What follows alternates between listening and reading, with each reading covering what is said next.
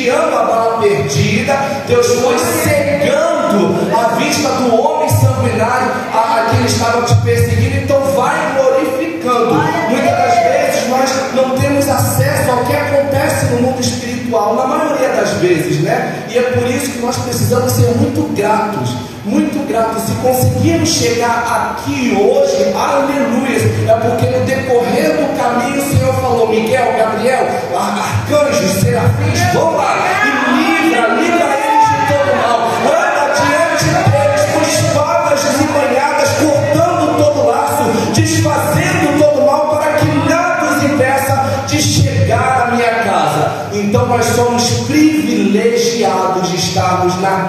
casa do Senhor. Amém? Salmo de número 91. Tá bom, tá ótimo. Obrigado, meu irmão. Salmo de número 91. Nós vamos ler todo o salmo. O epígrafo diz assim: A segurança daquele que se refugia em Deus. Aquele que habita no esconderijo do Altíssimo, a sombra do Onipotente descansará. Direi do Senhor, Ele é o meu Deus, o meu refúgio e a minha fortaleza, e nele confiarei. Porque Ele te livrará do laço do passarinheiro e da peste perniciosa. Aleluias. Ele te cobrirá com suas penas e debaixo de suas asas estará seguro. E a sua verdade é escudo e bloqueio. Não temerás espanto noturno, nem seta que voe de dia, nem peste que ande na escuridão, nem mortandade que assole ao meio-dia. Mil cairão ao teu lado e dez mil à tua direita, mas tu, a tua casa, a tua alma, o teu espírito, os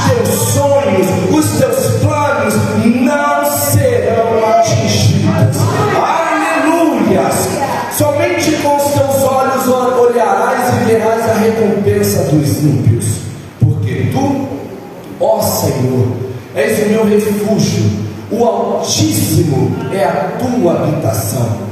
Nenhum mal te sucederá, nem praga alguma chegará à tua tenda, porque aos seus anjos dará ordem ao teu respeito para te guardar em todos os teus caminhos. Eles te sustentarão nas tuas mãos para que não tropeces com o teu pé em pedra. Pisará o leão e a áspide, calcará os pés o filho do leão e a serpente. Pois tão encarecidamente me amou, também eu o livrarei. Porém um alto retiro, porque conheceu o meu nome. Ele me invocará e eu lhe responderei. Estarei com ele na angústia e livrá-lo-ei e o glorificarei. Dar-lhe abundância de dias e lhe mostrarei a minha salvação. Aleluia! Glória a Deus! Mantenha sua Bíblia aberta porque nós vamos fazer uma ministração expositiva de cada um desses versículos. Mas feche agora os seus olhos, encurve a sua cabeça, vamos orar. Vamos continuar nesse mesmo clima, nessa mesma atmosfera. Os céus se abriram sobre este lugar, então continue glorificando,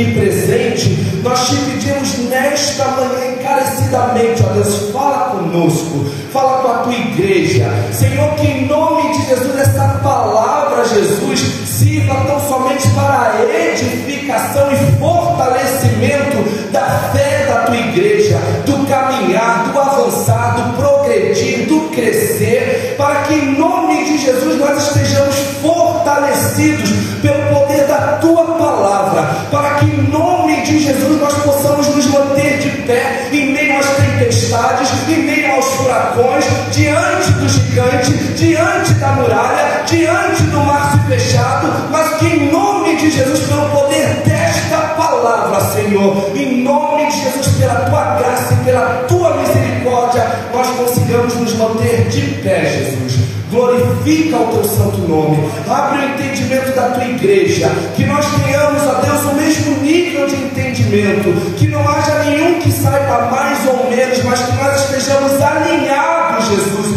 com a visão da tua palavra, do teu espírito, do teu querer e da tua vontade. Senhor, abre os nossos corações, Senhor, toca na nossa alma, na nossa mente, no nosso espírito, nos alimentarmos com esta palavra, para a glória do teu santo nome, não apenas hoje, mas para todo sempre, em nome de Jesus. Aleluia! Glória a Deus.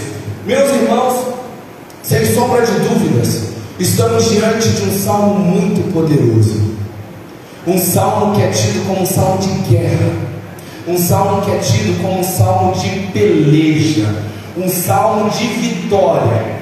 Esse salmo ele traz para nós muitas promessas, promessas de livramento, promessas de respostas. Esse salmo é o salmo que nos dá uma base para revigorar o nosso espírito e a nossa alma. Aquele que está batido, quando lê o Salmo 91 alinhado no mundo espiritual, ele é revigorado, ele é renovado, ele é restaurado, ele é liberto, ele é transformado pelo poder dessa palavra. O livro de Salmos como já bem disse algumas ministrações atrás, ele é um livro que foi composto por diversos autores, né? Davi, Salomão, Emã, é, Etan, ah, os filhos de Corá. Porém, o Salmo 91 até hoje, ele ainda não possui um autor definido. Ele não possui um autor declarado. Mas o cano da época identificou que quem escreveu tinha total conhecimento de Deus, justamente por conta do peso dessas palavras. Algumas linhas teológicas sugerem que Davi tenha sido o autor deste livro, alguns outros sugerem que Moisés tenha sido o autor ah, desse capítulo, melhor dizendo. Mas a verdade é que até hoje, ainda que com o avanço dos estudos, o Salmo 91 ainda fica sem um autor declarado mas isso não desmerece de forma alguma o que está escrito. Como diz um ditado popular gospel, mais do que o mensageiro, o que importa é a mensagem. O que importa é a palavra. Aleluia. Muitas das vezes eu levo palavras no meu coração que eu vou esquecendo até mesmo quem ministrou, mas a palavra fica guardada na minha vida. Existem mensagens, existem palavras que eu já ouvi há 15, há 10, há 6, há 7 anos atrás, que eu nem me lembro quem ministrou, aonde que eu ouvi, mas eu lembro da palavra, porque a palavra é cravada na nossa alma, no nosso espírito, na nossa mente, justamente para que em meio às tentações, em meio aos furacões, em meio às turbulências, nós possamos nos apegar nessa palavra, para nos desestabilizar do mundo espiritual.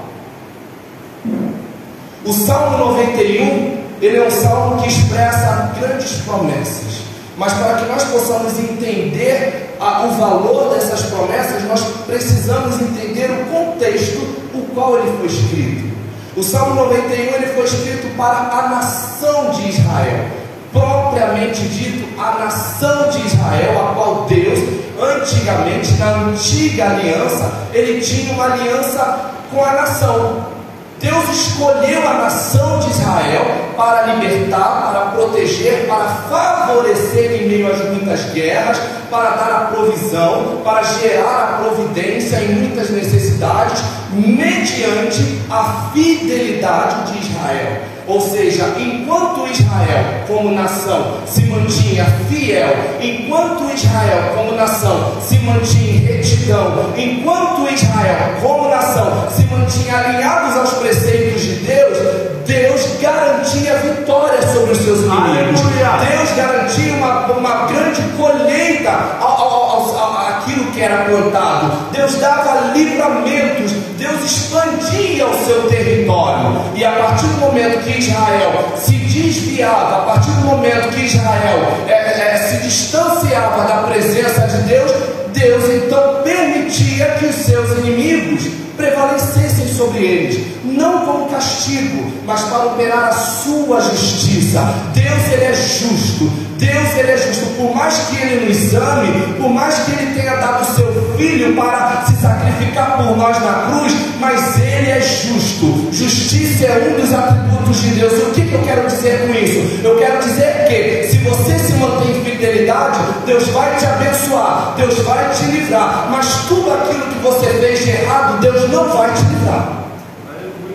Porque a própria palavra do Senhor diz que aquilo que nós plantamos, nós nós nós colhemos. Então, ainda que o Senhor, em muitas situações, tenha perdoado, tenha é, é, é, entendido e compreendido os erros de Israel, mas Deus não poderia livrá-los de colher o que eles plantaram.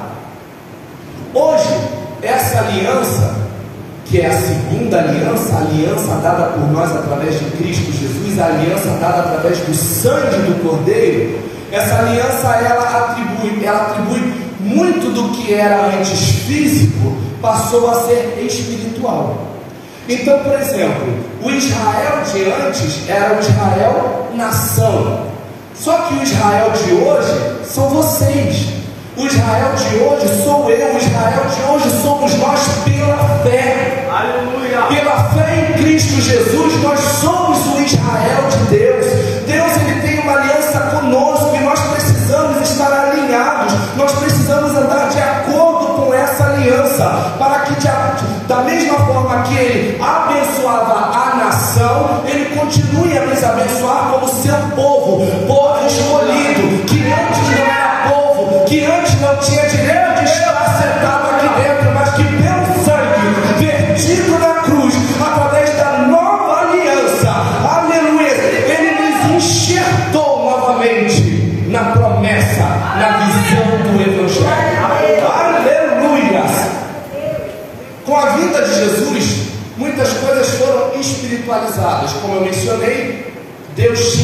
aliança com Israel, nação. E com a vinda de Jesus, Deus passou a ter uma aliança com todos os homens que declarem Jesus como seu único e suficiente Salvador. Se nós olharmos para a Bíblia, nós vamos ver que, por exemplo, a circuncisão, que antes era feita de maneira física, como um sinal da aliança do homem para com Deus, hoje foi substituído pelo batismo. Então, hoje, um sinal de uma aliança com Deus é quando nós nos batizamos. É claro, a aliança maior está dentro de nós, mas é necessário sim que nós passemos pelas águas para que publicamente essa aliança seja reconhecida. Aleluia, aleluia.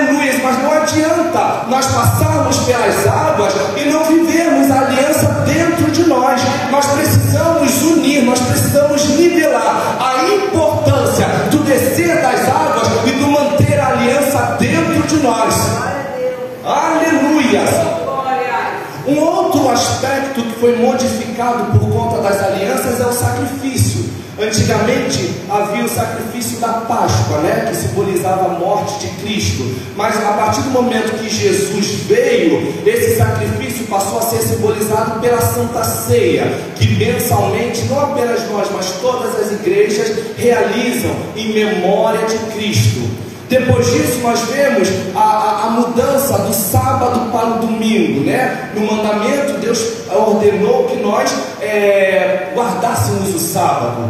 Mas quando Jesus ressuscitou ao domingo, então o domingo ele passou-se a ser o dia do Senhor para nós cristãos, não invalidando o que foi dito antes, muito pelo contrário, mas para valorizar esse momento. No domingo pela manhã, como hoje, muitos achavam que o cordeiro, que o corpo do cordeiro estava lá, já entrando em decomposição, mas quando Maria chegou na porta do sepulcro e encontrou o sepulcro vazio,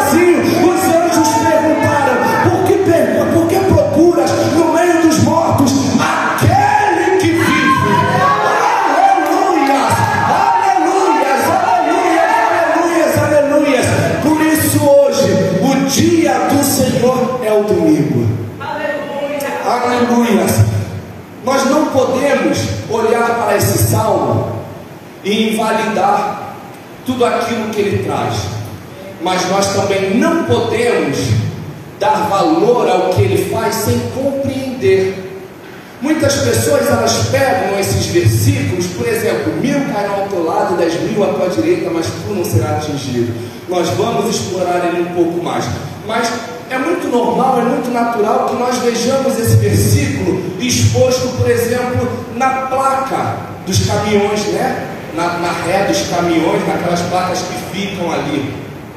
É muito normal que nós vejamos esse versículo, não apenas esse, mas também aquele que habita no esconderijo do Altíssimo, é, descrito, descrito no adesivo no carro. Existem muitas pessoas que gravam na blusa, existem pessoas que até se tatuam com alguns versículos. Só que colocar na placa do carro, colocar no corpo, colocar na blusa, deixar a Bíblia aberta em casa, como minha mãe fazia durante anos, a Bíblia ali no Salmo 91 pegando poeira, aí quando ela estava faxina, ela sacudia a Bíblia e a página estava ali. Não adianta nós fazermos tudo isso sem compreendermos o valor dessas palavras.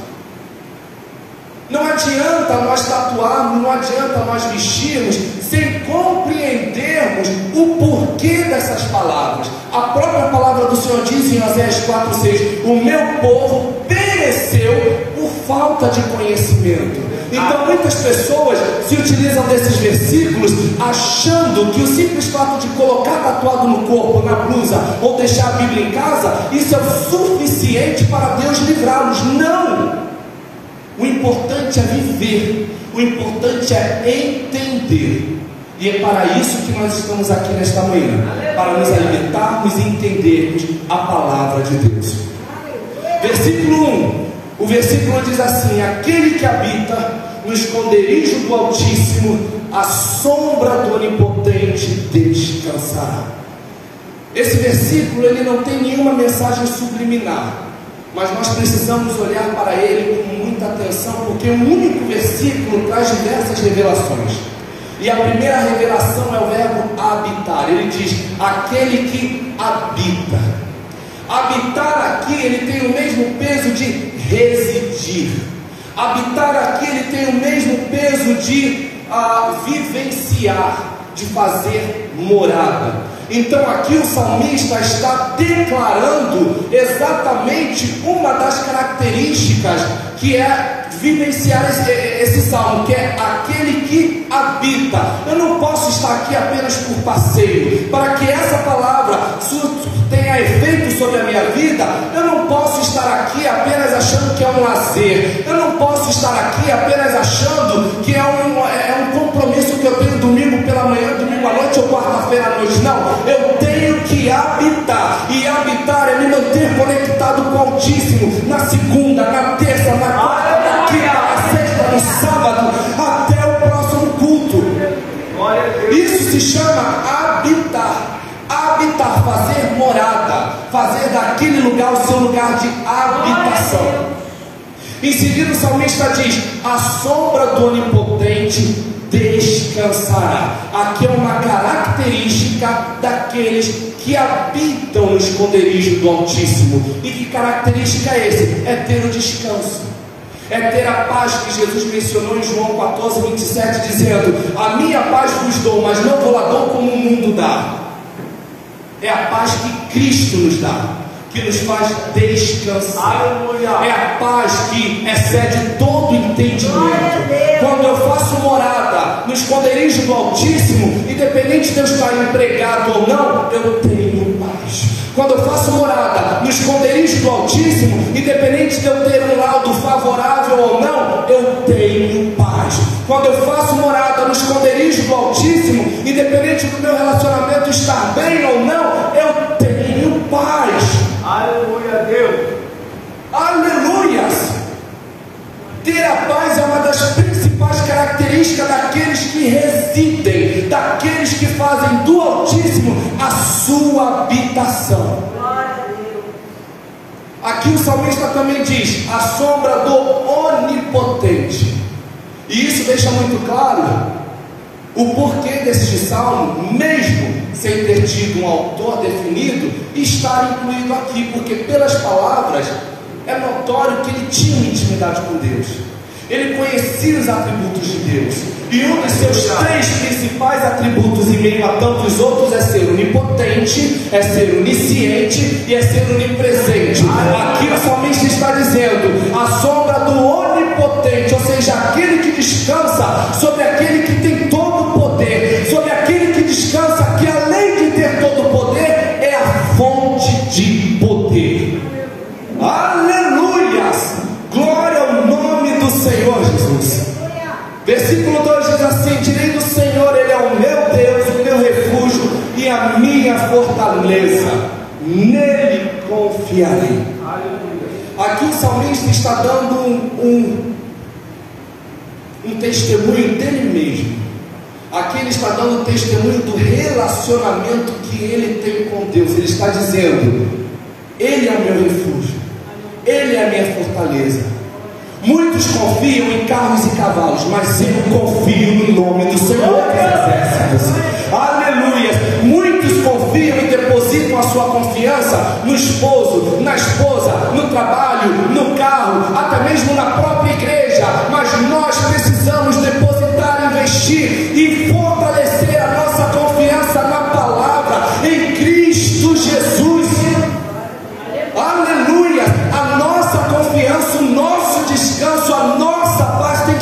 pautado aqui na palavra, no sacrifício da cruz, no amor de Deus por todos nós. Aleluia! Versículo 3. A partir do versículo 3 nós passamos a ver então algumas promessas, algumas promessas de livramento. E diz assim: porque ele te livrará do laço do passarinheiro e da peste perniciosa. Quando eu estudei para essa mensagem pela primeira vez, essa mensagem eu já ministrei ela em algum outro momento, eu não sabia o que era passarinheiro. A gente que ministra, a gente não sabe de tudo, né? A gente vai adquirindo conhecimento ao decorrer dos tempos, em especial a cada. É por isso que eu sempre agradeço a Deus pelas oportunidades de poder ministrar, porque a cada ministração, nós que pregamos, nós vamos aprendendo mais. Deus vai edificando a nossa vida para que nós possamos compartilhar essa edificação com a igreja. E aqui eu não sabia até então o que era passarinheiro. E eu fui pesquisar. Passarinheiro é uma pessoa, sendo homem ou mulher, enfim, que atua com uma área de captura, com uma área de vendas, com uma área de uh, importação, exportação de pássaros. Então ele captura o pássaro para vender, ele captura o pássaro para impedir que ele voe, ele captura o pássaro para podar, ele captura o pássaro para calar. Ou seja, o passarinheiro aqui as pessoas ou situações que nos limitam. E o que, é o passarinheiro da minha e da sua vida? O passarinheiro das nossas vidas, muitas das vezes, é um relacionamento. O passarinheiro, muitas das, das vezes, em nossas vidas, é um trabalho, é a própria igreja, é um líder, é o liderado, é, é, é alguma situação que nos impede de voar, de viver a essência do pleno Evangelho. Aleluia! Isso é o passarinheiro, são as angústias da vida. Muitas das vezes o passarinheiro nem captura a gente, nós que nos entregamos, nós nos permitimos nos entristecer, nós nos permitimos deixar a mágoa entrar em nossas vidas e quando nós vemos, nós estamos no calabouço do passarinheiro, sendo amordaçados, sendo podados, sendo impedidos de voar. Aleluias! Ele te livra, porque Ele te livrará do laço do passarinheiro e da peste perniciosa. Salmo, versículos número 4. Ele te cobrirá com suas penas, e debaixo de suas asas estará seguro. A sua verdade será o teu escudo e broquel. Aqui nós vemos o salmista comparando o nosso Deus com uma ave, né? Ou seja, debaixo de suas asas, ele te cobrirá com suas penas, e debaixo de suas asas te confiará, estará seguro. Esse termo aqui que o salmista utilizou é um termo que a teologia chama de zoomorfismo. O que é zoomorfismo? Zoomorfismo é quando um autor se utiliza de características animais para expressar e trazer de uma maneira melhor o entendimento daquilo que ele quer falar. O povo de Israel, ele era um povo que costumava lidar com a cria de animais. O povo de Israel, ele lidava com plantações, lidava com a cria de bois, de gados, de ovelhas, de cabras, de galinhas, de pombas, enfim. Então, quando o salmista diz, ele te cobrirá com suas penas e debaixo de suas asas estará seguro, o salmista está dizendo, entenda, qual é o grau de proteção de Deus sobre a sua vida? Ele vai te cobrir de tal forma que nenhum dos seus inimigos terá a capacidade de te ver. É incrível se você parar para analisar uma galinha, né? Uma ave, mas uma galinha propriamente dita, porque é uma ave que nós temos um pouco mais de acesso. Quando ela tem alguns pintinhos, seja três, seja dois, independente da quantidade, ela consegue se abrir toda a ponto que ela cobre todos eles. E para a gente que está olhando de fora, a gente não consegue nem contar quantos estão ali embaixo. Esse é o grau de proteção que Deus tem sobre nós. Aleluia! Aleluia! Esse é o grau de proteção. Deus ele quer nos cobrir. Deus ele quer derramar e despejar as suas asas sobre nós para que nenhuma investida do inimigo seja capaz de nos alcançar. Só que a grande verdade é que essa promessa muito bom, né? Nós vemos que nós servimos um Deus que é poderoso, um Deus que nos livra, um Deus que faz e acontece. Só que é muito importante nós nos atentarmos que para vivenciarmos todas essas promessas, nós precisamos estar sempre ligados ao versículo 1, aquele que habita. Essas promessas aqui que nós estamos lendo, elas não são para qualquer um, elas os que estão lá fora, elas não são para os que não creem, elas são para aqueles que habitam. Se você não habita no esconderijo do Altíssimo, meu irmão, me desculpe, mas essas promessas não são para você. Então hoje eu deixo aqui um convite: venha e faça morada no esconderijo do Altíssimo,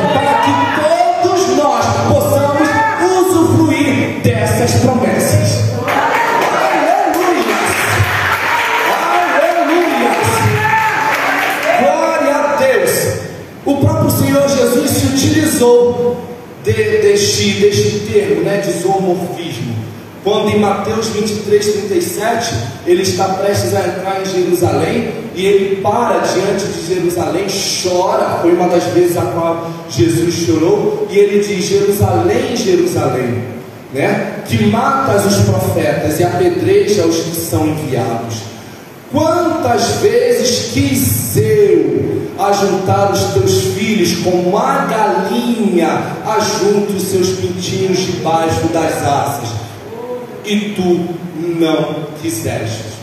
Então aqui fica muito claro que não existe nenhuma nenhuma mensagem extraordinária, mas sim uma comparação para que houvesse um pleno entendimento da manifestação do tipo de proteção que o Senhor quer nos dar. Amém? Aleluia. No versículo 5 e 7 diz assim: Não temerás medo do terror da noite, nem da seta que voe de dia, nem da peste que ande na escuridão, nem da mortandade que assole ao meio-dia. Esse momento aqui, o salmista está relatando os períodos de guerra, os períodos nos quais os inimigos se utilizavam para avançar os seus exércitos contra o povo Israel, justamente de uma maneira. Ah, de uma maneira traiçoeira, né? Porque eles se aproveitavam justamente o momento no qual o exército de Israel ele estava desprotegido. Por quê? Porque durante a noite, por mais forte que sejamos, mas chega um determinado horário que a gente acaba caindo no sono. Ainda mais se isso perdurar por noites e noites. Quando aqui a mortandade que assola ao meio-dia, ele está se referindo justamente àquele período pós-almoço. Quando a gente a gente está num gás, né? Durante o dia, é só parar para almoçar que bate aquela lambeira, não é verdade? É só parar para almoçar que todo aquele gasto que você estava durante a manhã fazendo relatórios, limpando, faxinando, falando com fulano, com Beltrano, é só parar para almoçar. Se você encostar ali, você vai. e o sono te pega, te carrega e você não tem mais a mesma funcionalidade. Então era exatamente nesse período, também estrategicamente, que os guerreiros da, das tribos, né, das nações rivais, se aproveitavam para invadir e tomar parte de Israel. E aqui o salmista está falando: não temas ao terror da noite, ainda que você esteja dormindo, ele que te protege não dorme. Aleluia! Ele não dorme, o nosso varão é varão Ainda que você esteja na tua casa, no seu ar-condicionado, na sua coberta, dormindo, aleluia, ele está ali do seu lado. Quando o inimigo tenta entrar pela tua porta, ele diz: aqui não, aqui não, aqui não, aqui não. Pode ir para qualquer outro lugar, mas aqui não. Aleluias! Nós temos um Deus que não dorme. Nós temos um Deus que não dorme. Nós temos um Deus que não dorme.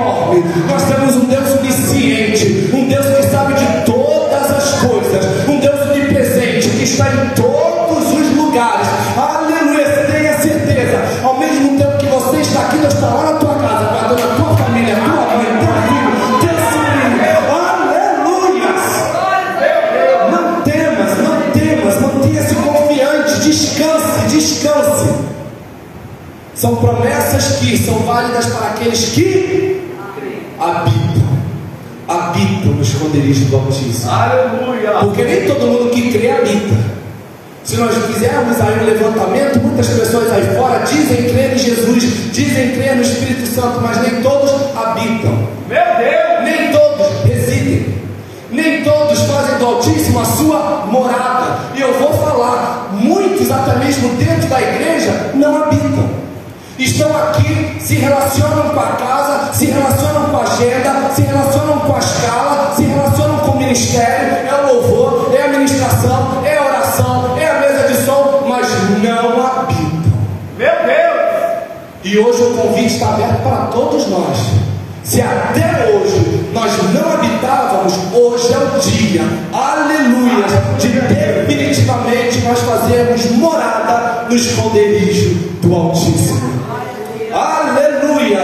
Glória a Deus. Daí então vem o versículo que eu diria que é o mais famoso do, do Salmo 91, né? Que é o versículo de número 7, que diz assim: Mil cairão ao teu lado e dez mil à tua direita, mas tu não serás atingido. Eu, quando eu não tinha muito conhecimento da palavra, e hoje eu ainda não tenho, é claro, ainda preciso aprender muito. Eu, eu era imaturo e eu, eu pensava que mil iriam cair ao meu lado e que dez mil à minha direita, mas que eu não seria atingido. Então eu pensava, se eu passar no meio de um tiroteio, eu vou começar a contar que um vai morrer, dois vai morrer, três, mas até chegar a mil, eu estou livre. Era assim que eu pensava, sério. Eu pensava assim, ver só? Ah, fulano vai ser demitido, Beltrano vai ser demitido, mas quando chegar a minha vez, nada vai acontecer. Porque eu habito no esconderijo do Altíssimo e é aí que está. Nós precisamos entender a palavra. Se nós levarmos na literalidade dessa palavra, nós vamos ver que nós vamos ter um grande choque cultural, nós vamos ter um grande choque de visão. Por quê? Porque a própria palavra diz que os discípulos, que os apóstolos, até mesmo os profetas, morreram de maneiras horrendas. E daí você pode olhar para, para a palavra e falar, mas espera aí, Jeremias não morava no, no esconderijo, não, não habitava no esconderijo do Altíssimo, mas espera aí, ah, Ezequiel não morava no esconderijo do Altíssimo, mas espera aí, Lucas, Paulo, João, enfim, todos eles residiam no esconderijo do Altíssimo. E você pode se perguntar, mas por que, que Deus não livrou? Por que, que Deus não cumpriu com a sua promessa, dizendo que mil cairão ao teu lado, dez mil à sua direita, mas que eles não seriam atingidos? Meu irmão, é porque esse versículo está se referindo à sua fé. Esse versículo está se referindo à sua aliança com Deus. Esse versículo está se referindo a ele está dizendo: uma vez que você tem a sua vida pautada na palavra, alinhada com as vontades de Deus, aconteça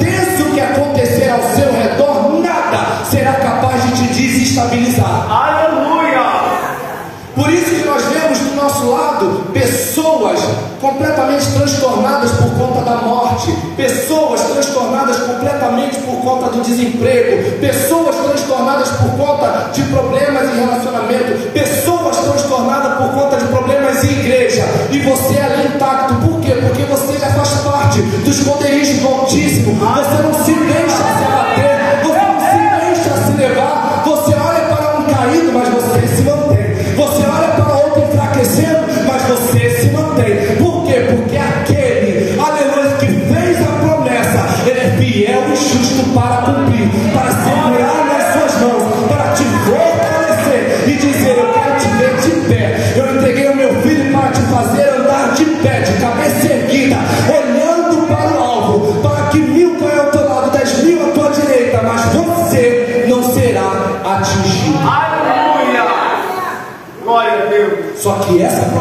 assim como todas as outras, só é validada em nossas vidas quando nós fazemos morada no esconderijo do Altíssimo.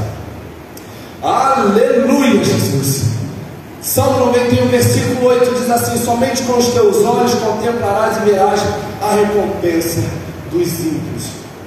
Aqui Deus está falando, você que obedece, você que anda em retidão, você que anda alinhado, prepare-se, porque você vai ver exatamente a recompensa daqueles que se desviam, a recompensa daqueles que não honram, a recompensa daqueles que não reconhecem a Cristo.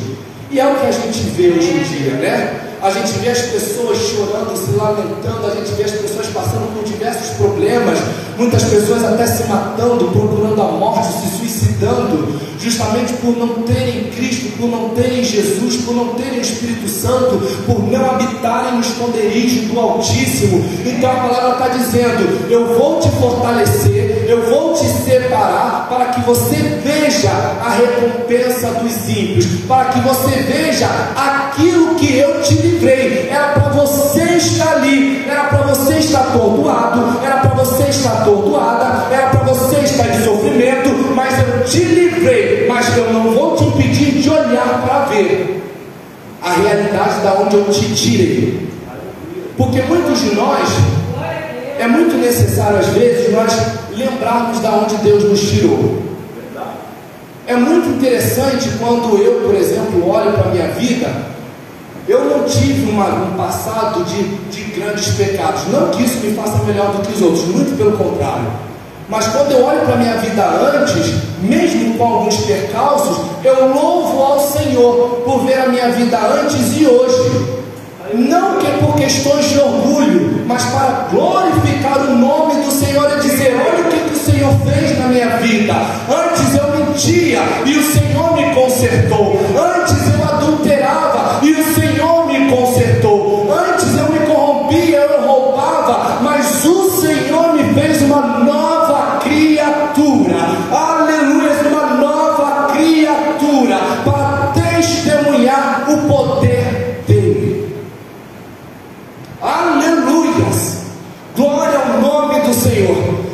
nós vemos então o Salmo 91, do 9 ao 13. E ele diz assim: Porque tu, ó Senhor, és o meu refúgio, no Altíssimo fizeste a tua habitação. Nenhum mal te sucederá, nem praga alguma chegará à tua tenda, porque aos seus anjos dará ordem ao teu respeito para que te guardem em todos os teus caminhos. Te sustentarão nas tuas mãos, para que não tropeces com o pé em pedra. Pisarás o leão e a cobra, calcarás aos pés o filho do leão e da serpente. Esse trecho é um trecho que classifica esse salmo também como um salmo messiânico. Aqui, na verdade, o salmista é, está fazendo referência ao próprio Cristo. Quando ele diz que com o nosso pé, que com o pé pisará né, na cabeça da serpente, ele está fazendo referência a Gênesis 3,15, que diz assim: E porém inimizade entre ti e a mulher, e entre a tua semente e a sua semente, e esta te ferirá a cabeça, e, lhe ferir, e tu lhe ferirá o calcanhar. Aqui está fazendo menção exatamente a Jesus, porque somente Jesus tem o poder de pisar na cabeça da serpente, de pisar na cabeça do inimigo, do diabo, aleluia, para nos livrar, para nos fazer homens e mulheres livres.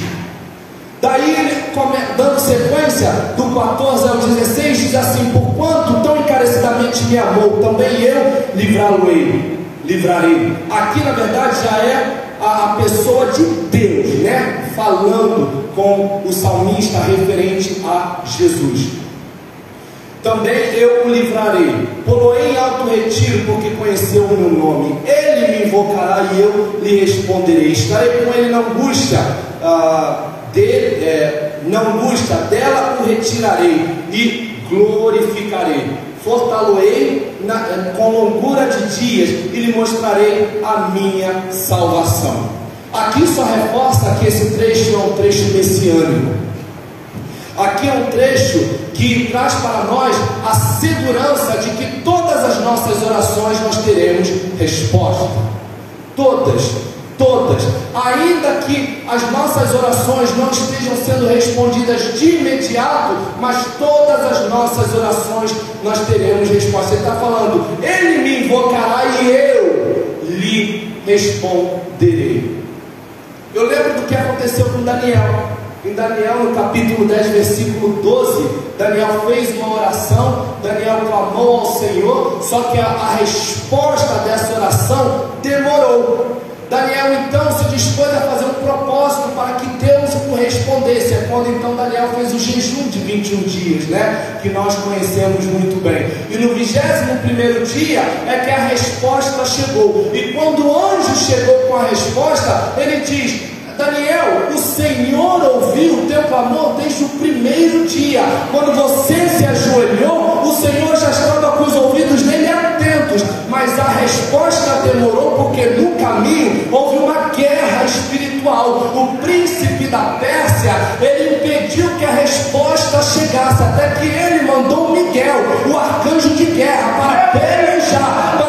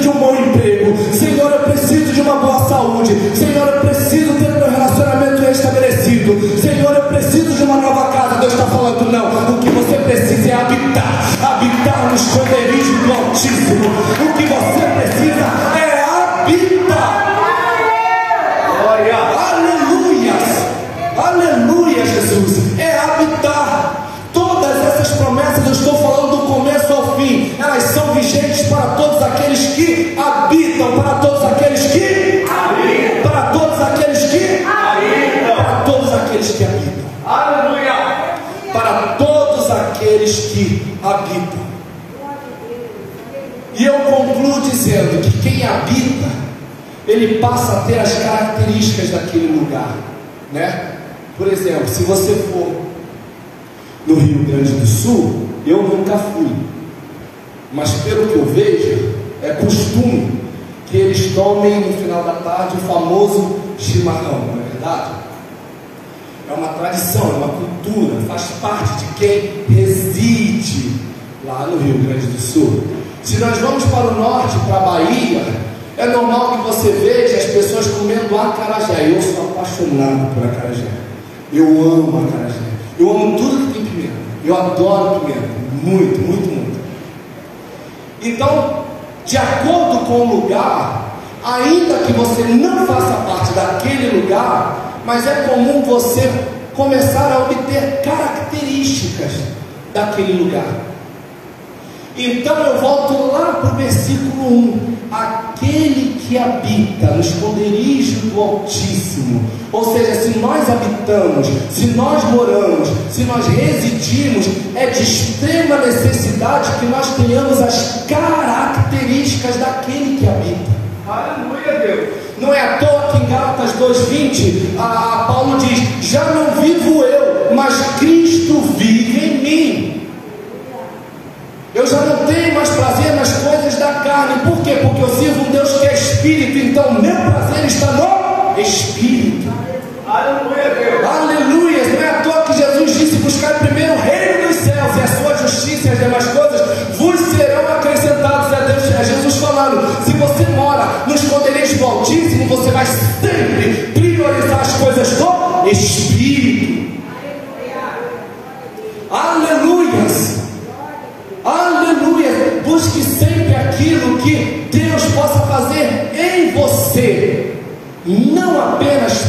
você. Joey, existe diferença? Existe diferença. Tudo aquilo que Deus faz por nós é temporário, mas tudo aquilo que Deus faz em nós segue com a gente até a vinda de Jesus. Quer ver só um exemplo? Quando Deus abriu o mar vermelho para que o povo de Israel passasse, Deus estava atuando pelo povo e não sobre o povo. Por isso que o mar se abriu, mas depois fechou. Por quê? Porque a atuação de Deus era pelo e não povo. Aliás, perdão, era po- pelo povo, mas não sobre o povo. Depois nós olhamos para Atos 16. Atos 16 nós vemos Paulo e Silas acorrentados, amordaçados, encarcerados, louvando, adorando a Deus. Quando de repente Deus manda um grande terremoto para livrá-los. Aquilo ali era uma atuação do Espírito, era uma atuação de Deus pelos seus servos. Um terremoto que aconteceu, mas também parou.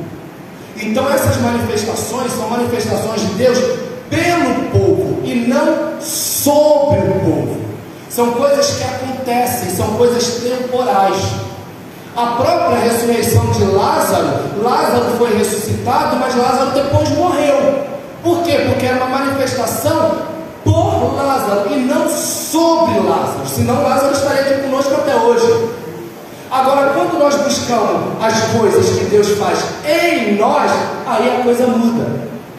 Verdade. Aí que está o segredo. Quando Deus te liberta, Ele te liberta. E nunca mais você cai em pecado. Aleluia. Quando Deus te transforma, Ele te transforma. E nunca mais você olha para trás. Aleluia. Quando Deus muda a sua mente, quando Deus manifesta a metanoia, que é o